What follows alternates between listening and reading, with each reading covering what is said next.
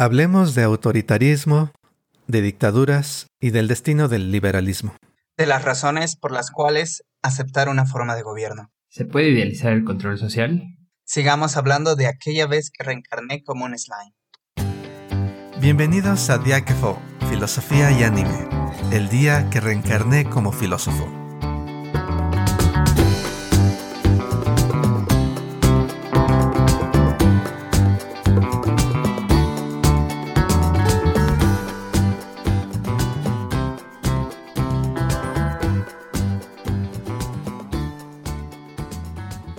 Imagina a un gobernante incorruptible, sabio, con gran poder y carisma, que además de todo, sinceramente busca traer la felicidad a todo su pueblo, sin diferencia de raza o de especie.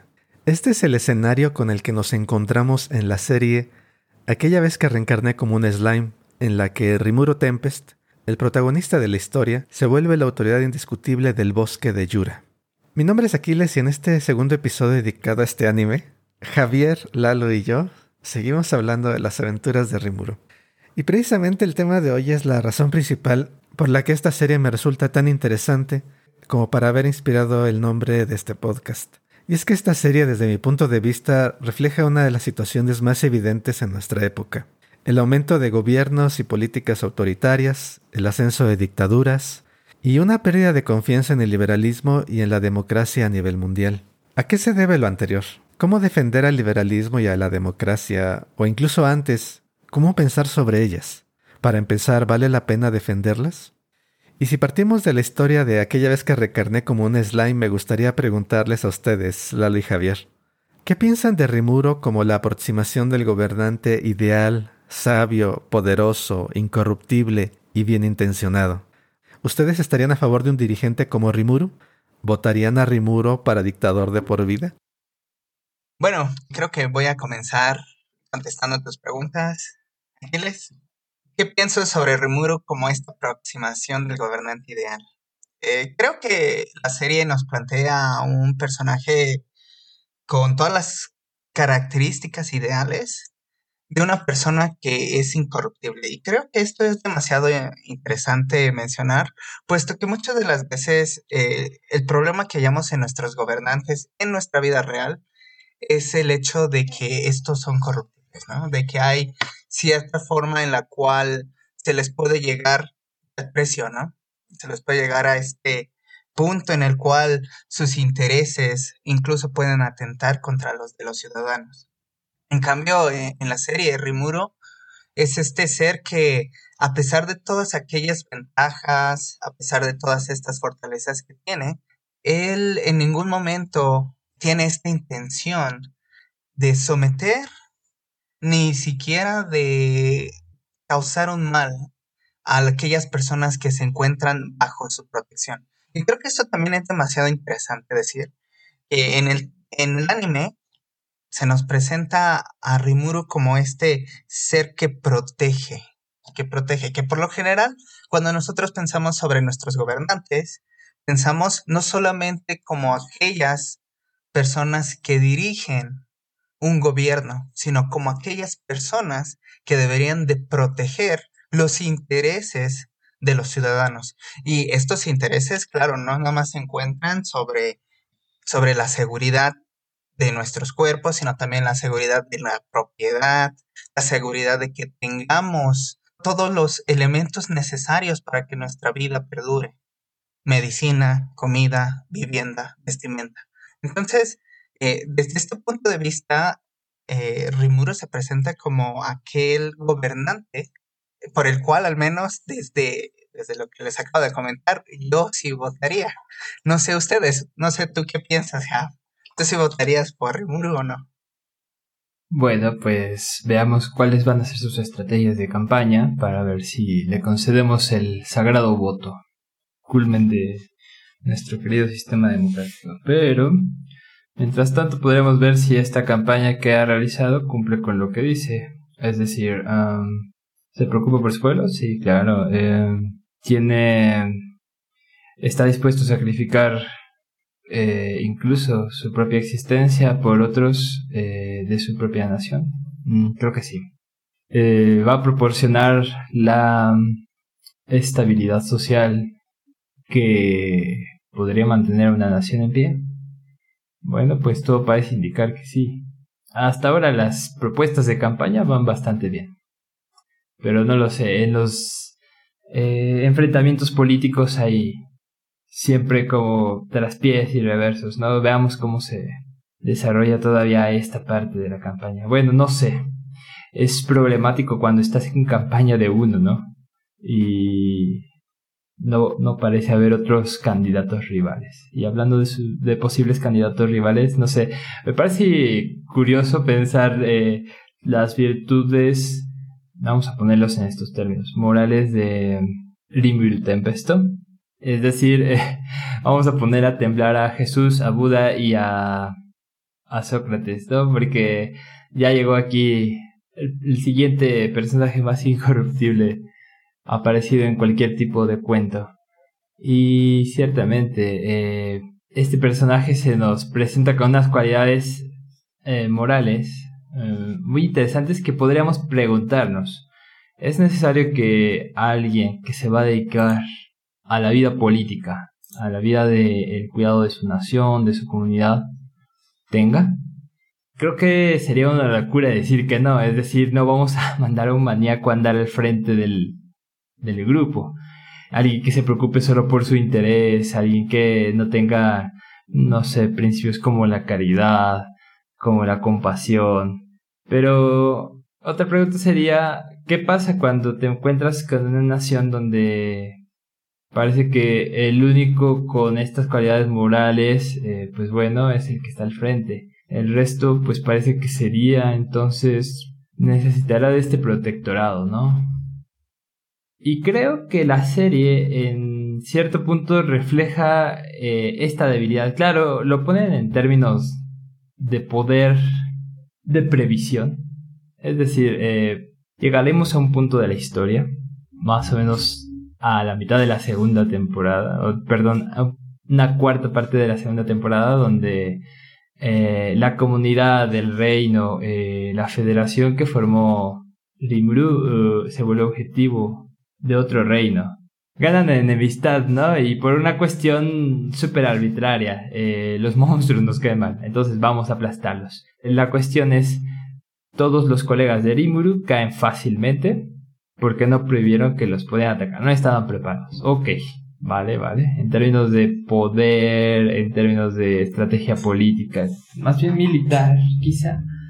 Incluso de visión, sí, de visión del previsión se les va de las manos. Y bueno, creo que parte de lo que pasa en la primera mitad, pues justo es la primera mitad de esta segunda temporada, es un poco consecuencia de ello y el aprendizaje y la moraleja va a ser esa, ¿no? No, no sé si podemos depender todo el tiempo de nuestro querido y, gran y único dictador. Ah, no, esperen, no sé si es un dictador, pero eh, de este personaje formidable que está al frente de todos y todas en el querido reino de, Tempest. E, es interesante cuando empezamos a pensar, eh, ¿votarías por alguien así? Y yo creo que sí hay una parte importante en, en pensar sobre la persona, sobre las capacidades morales. Y de hecho, el episodio anterior hablamos en abundancia sobre el personaje como tal de, de Rimuro y, también ver esta parte de por qué votarías, ¿no? Las razones, aparte de la persona que está haciendo, ¿no?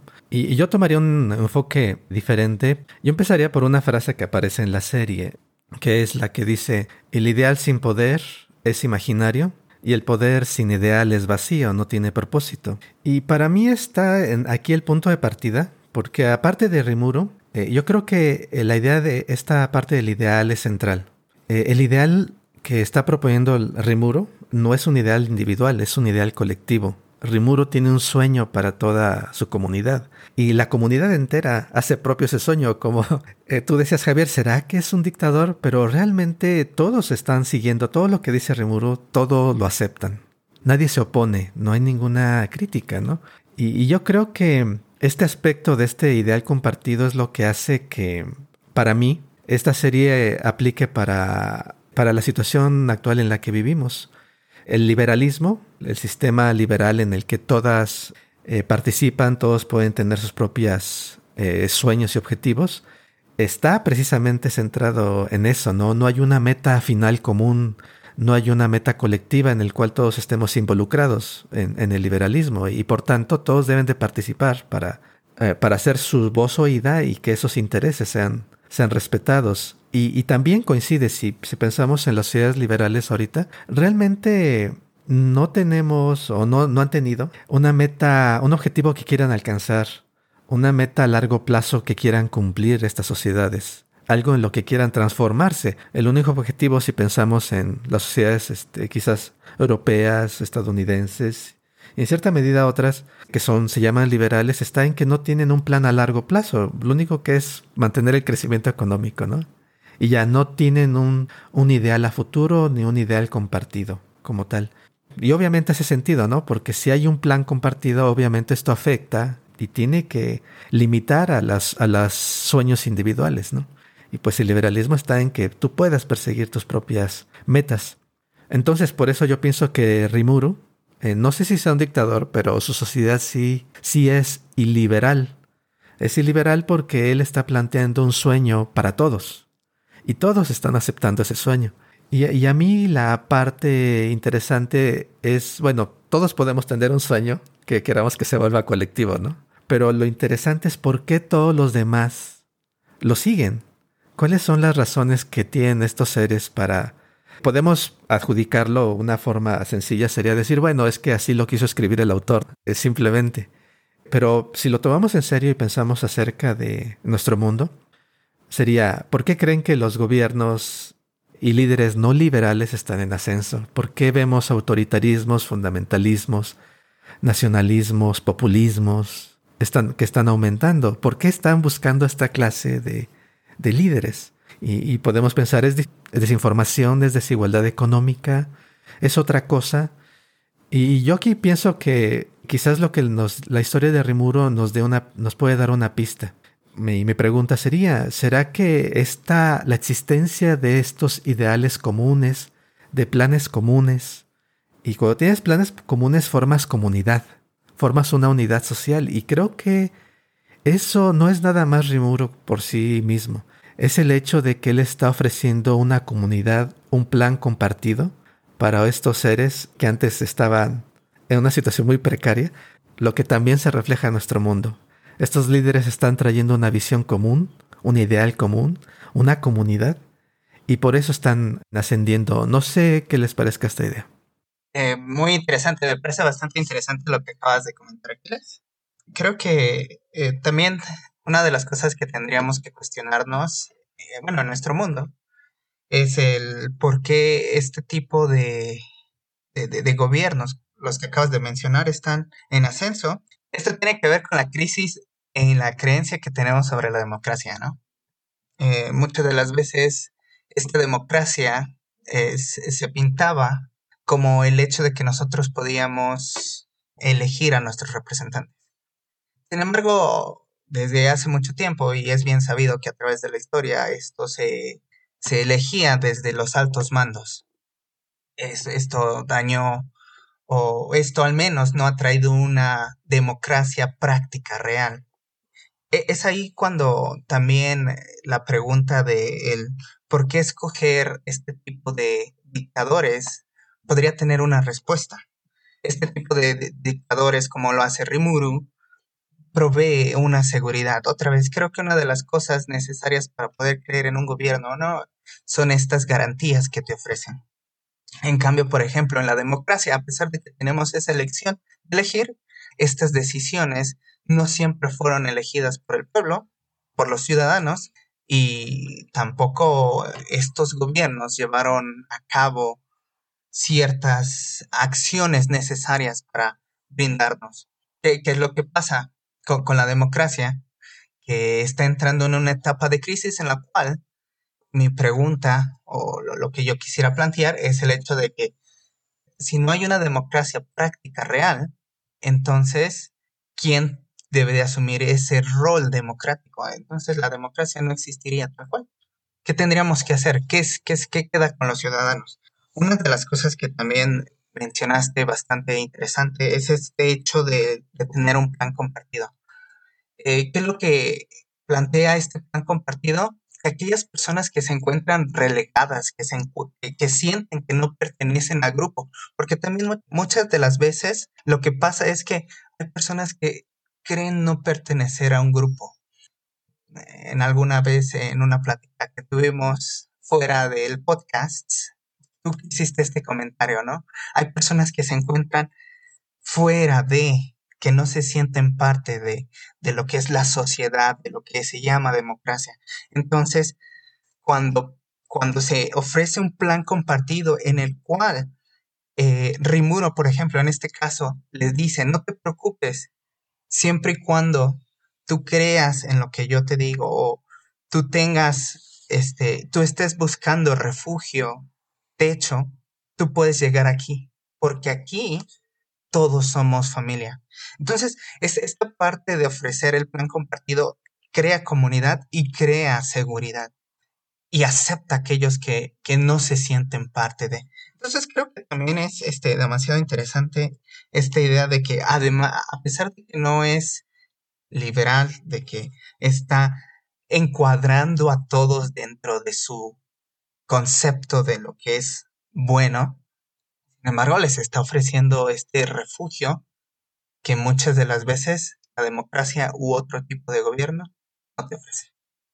Muy bien, interesantes consideraciones acerca de cuestiones de la democracia y bueno, eso podría llevarnos a un gran tema, ¿no? ¿Qué es eso que llamamos democracia?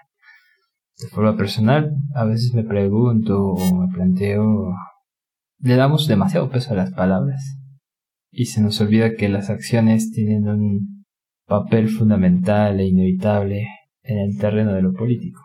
Y en ese sentido creo que democracia ha sido de esas palabras que gozamos mucho de decir, pero la comprensión no va luego mucho más allá de eh, ya es 2 de julio, toca votar.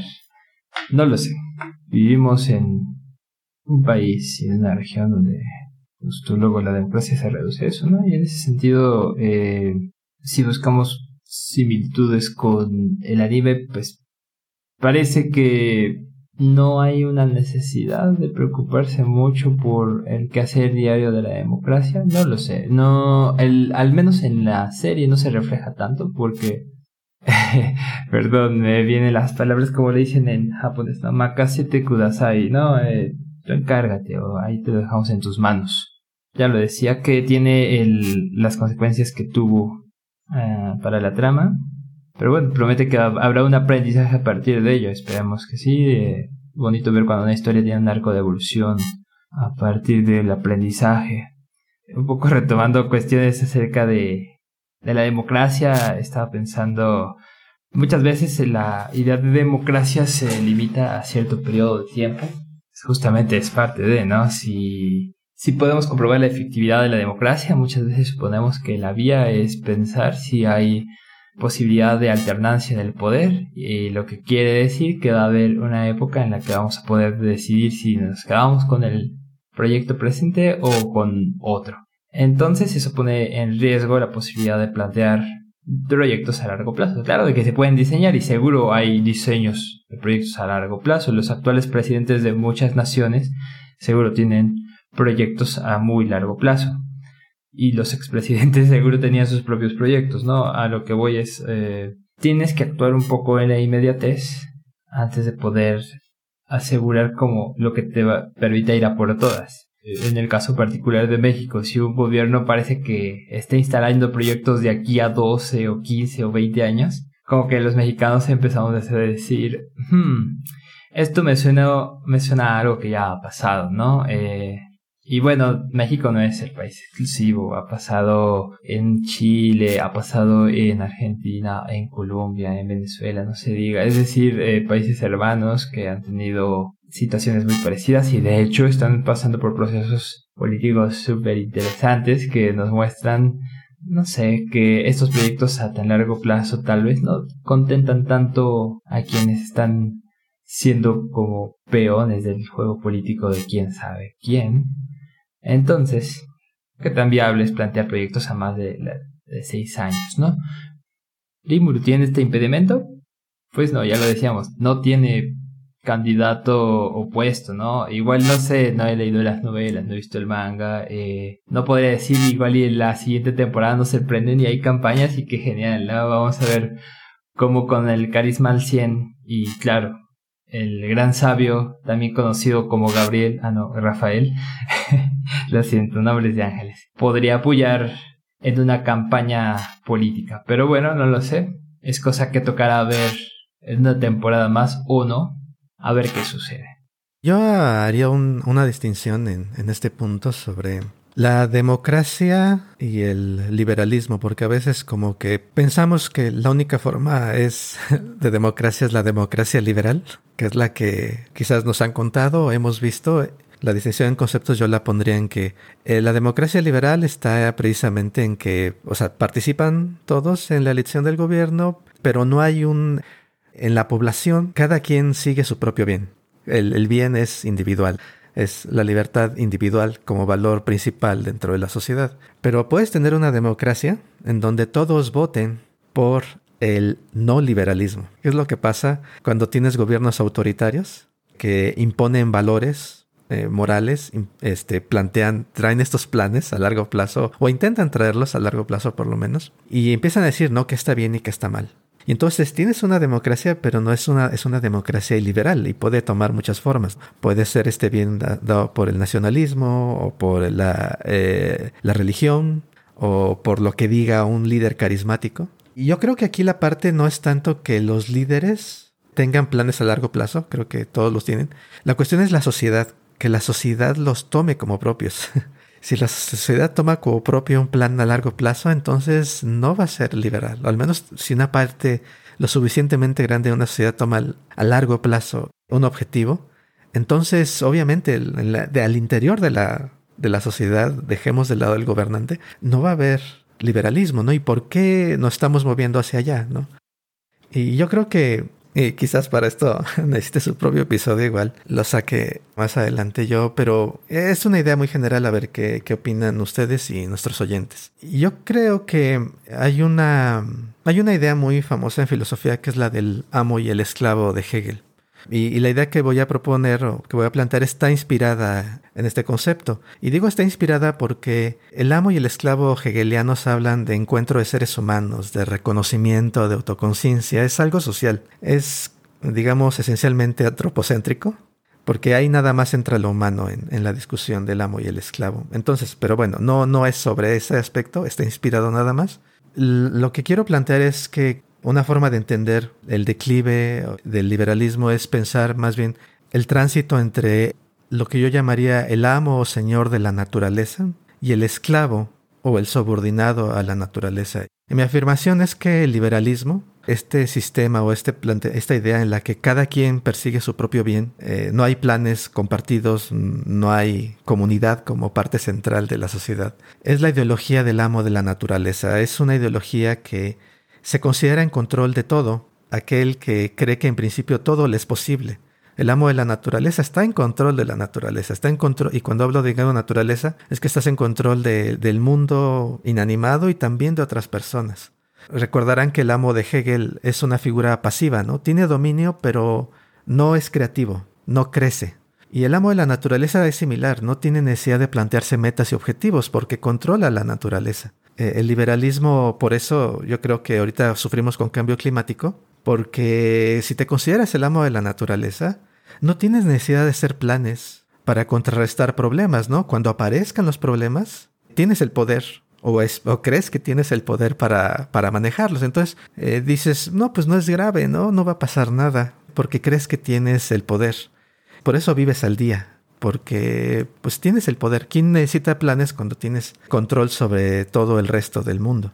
Y por eso no necesitas ideales, ¿no? Es lo que dice Rimuro, ¿no? El poder sin ideales es vacío, no tiene propósito. Y es exactamente, no hay un propósito, al menos no uno compartido, creo yo, y por eso es tan difícil combatir el cambio climático, porque eso implicaría crear un ideal, una lucha común, ¿no? Y eso va en contra del liberalismo.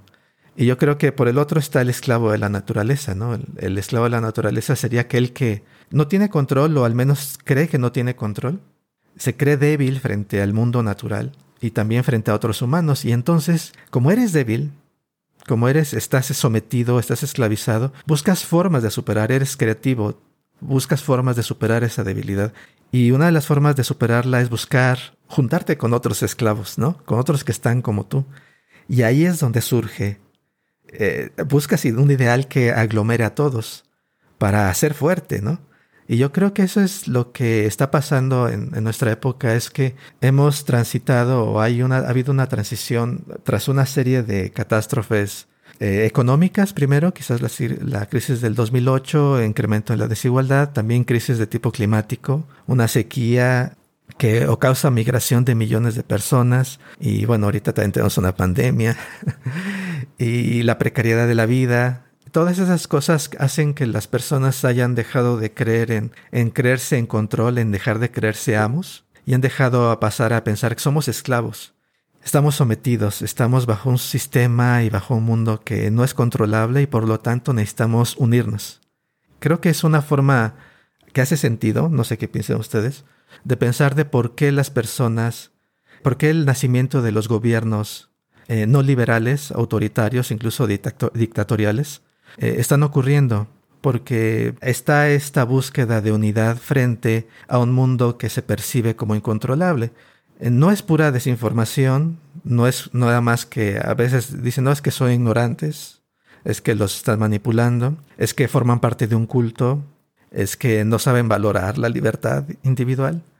Pero yo creo que está este factor y, obviamente las redes sociales, el, el hecho de que existe Internet amplifica esta idea de descontrol amplifica y, los esclavos que antes no tenían voz, no tenían forma de comunicarse o de compartir esta desazón que sienten, ahora tienen unas plataformas de cómo compartir esta visión del mundo en la cual no, no hay control. Y, entonces hace sentido cuando piensas en Rimuro. Rimuro no llega a la ciudad, no llega con los más educados, no llega con los cultos, con los que tienen, llega con al bosque con criaturas que, este, los monstruos, ¿no? Son criaturas que están en el margen, en la orilla, criaturas de las que nadie espera que construyan una ciudad o que tengan... ¿Por qué? Porque son ignorantes, viven en el campo y apartados. Y entonces Rimuro llega y se fijan casi todos los a los que incorpora son criaturas que están en crisis, oprimidas por alguien más. Entonces es natural que llega este ser con una gran cantidad de poder y carisma y tiene un propósito, pues lo van a seguir, se aglomeran a su lado porque de otra forma eh, están desamparados, están débiles. Y desde esta perspectiva se ve como una locura la del liberalismo, en la cual eh, los locos son los otros. Eh, así como el liberalismo puede pensar que estos están en un culto o están siendo engañados por desinformación. Desde el otro lado, yo creo que los otros deben de pensar que es una locura. ¿Cómo puedes pensar que estás en control del mundo? lo que está pasando, ¿no? ¿Cómo puedes pensar en seguir tus propias metas egoístas individuales cuando necesitamos todos entrarle a, este problema enorme que tenemos, ¿no? Esta es, creo que es una división fundamental en cómo eh, estamos, estamos viendo fracturas, ¿no? En cómo se ve el mundo. El, el, amo de la naturaleza que está en control contra el esclavo de la naturaleza que, que no tiene más que hacerse de planes, pensar, tratar de crear cosas a largo plazo tratar de crear comunidad, ideas compartidas. Y pues obviamente eso es una pérdida de libertad individual y el nacimiento de ideales compartidos.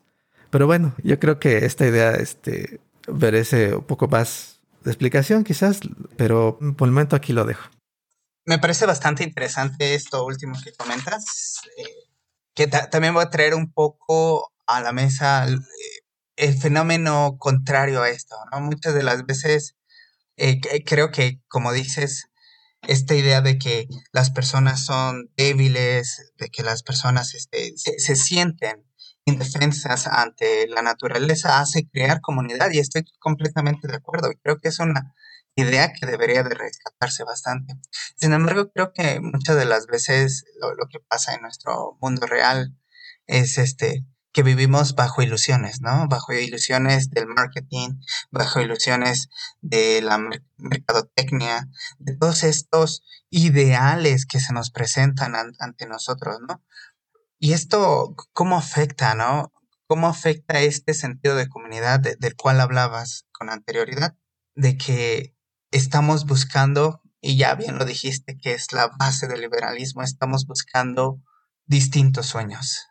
Distintos sueños que no se traducen en un estar bien, ¿no? En un, en esta idea de, de vivir en paz, porque muchas de las veces creo que ese, ese sería uno de los, de los objetivos a los cuales tendríamos que tratar de llegar, el vivir bien, vivir en paz. Esto más bien se traduce en un, querer tener. Yo quiero tener un carro, yo quiero tener el último eh, iPhone, yo quiero tener esto. Y este tipo de pensamiento también viene a romper esta idea de comunidad, porque al final no estamos viendo hacia el mismo objetivo, como bien comentabas. Eh, Tempest, eh, si existiese, realmente creo que sería esos gobernantes de los cuales, al menos desde, este punto de vista en el que te ofrece todas las garantías para vivir bien y en paz, al menos yo no le pondría ninguna objeción, a pesar del coste de no tener democracia. Y es que como ya platicamos, la democracia no siempre, no, no siempre se nos aparece como este hecho que, que te va a garantizar el vivir bien. Otra vez, creo que ese, eh, la, pregunta también yace en el ¿cómo, cómo puedo alcanzar ese estado en donde yo considero que vivo bien. Y bien, ese lógicamente ese bien, ese adjetivo bien, ese adverbio, adverbio bien, está plagado de muchos matices, ¿no? No nada más ese es en el sentido económico, sino también en el sentido que te encuentras bien de salud, que te encuentras bien con tus vecinos, que te encuentras bien en la comunidad, entendido en como dentro, insertado en. Entonces creo que eso también debería de preguntarse, ¿no? Es una de las, de las preguntas necesarias si queremos también saber qué tipo de gobierno necesitamos, qué tipo de gobierno queremos. Al menos, otra vez, desde este punto, Rimuru creo que se presenta como un dictador bueno. Interesante, el gran dictador. bueno, justo como en, este ánimo de preguntarnos cosas curiosas y emocionantes, yo preguntaría qué pasa cuando ponemos la participación política eh, en manos de una sola persona, de un solo individuo, de incluso un grupo reducido, pero bueno, prácticamente en el anime creo que se refleja que es en manos de uno. Lo dejaré como pregunta para nuestra estimada audiencia, que seguramente tendrá cosas interesantes y emocionantes que compartirnos al respecto. Sí, totalmente. Y, y yo creo que eh, creo que yo no he dicho si votaría por Rimuru. Y yo creo que hay una. El voto es secreto, Aquiles. El voto es secreto, ¿verdad? Eh, pero sí, en este, yo creo que en este ánimo de, de, interrogarnos, yo creo que para mí el planteamiento es. Yo creo que entre más te sientas en control de las cosas, entre más tengas, creas que tengas control sobre tu vida, sobre tu tiempo, sobre eh, tus sueños y demás, es menos probable que votes por Rimuru porque incluso aunque sea muy bueno, eh, él puede eh, plantear un objetivo que, que, vaya en contra de lo que tú quieres, ¿no? Y el egoísmo, no sé si por egoísmo o, derecho, eh, te haría decir, bueno, ya ves que mejor no, porque yo quiero hacer lo que yo quiero. Pero si no tienes control, entre más en este, pérdida de control experimentes, entre más te sientas esclavo del mundo o, o sometido del mundo, yo creo que es más probable que votes por una figura de remuro y yo creo que esa es la transformación, ¿no? Quizás si las cosas se pusieran peor, sería más fácil para, para gente que ahorita dice, no, no quiero un dictador, dijera, oh, sí que un dictador venga. si las cosas mejoran, yo creo que va a ser más fácil para la gente rechazar esa clase de modelos. Pero bueno, no sé qué piensan nuestra audiencia a este respecto. ¿Dónde cree que, que vamos? ¿Qué va a pasar? ¿Van a seguir en aumento estos, este, este tipo de, de, gobiernos y líderes políticos o creen que van a mejorar las cosas? Bueno, yo, con este entusiasmo igual de preguntar, yo creo que yo les dejaría esta pregunta sobre, en una balanza, ¿ustedes qué creen que importa más? ¿La seguridad que te puede brindar o la elección? Como bien lo comentó Haf, es necesario tener un grupo de personas para tomar las mejores decisiones o una persona cuyos estándares morales, así como los de Rimuru, pueda tener la mejor elección? ¿Ustedes creen, que pondrían objeciones a este gobierno que les brinda todas las garantías posibles a costa de esa libertad de elección? ¿Ustedes qué creen? Y bueno, tras siendo episodio con consideraciones políticas, éticas y morales, creo que llega el momento de pedirles que visiten nuestras redes sociales, que nos hagan partícipes de sus ideas, comentarios, expresiones, quejas, sugerencias. Y bien saben que nos encuentran en Facebook, Instagram y YouTube. Eh, si ustedes teclean Yakefo les sale luego luego. Si no también le pueden agregar filosofía y anime y también les sale luego luego. Recuerden que también, si prefieren los métodos más tradicionales, nos pueden contactar a nuestro correo electrónico filosofía y anime gmail.com filosofía y anime gmail.com no se olviden también de visitar nuestra página web. Ahí podrán encontrar todos los episodios hasta este mismo y también los enlaces a nuestras redes sociales.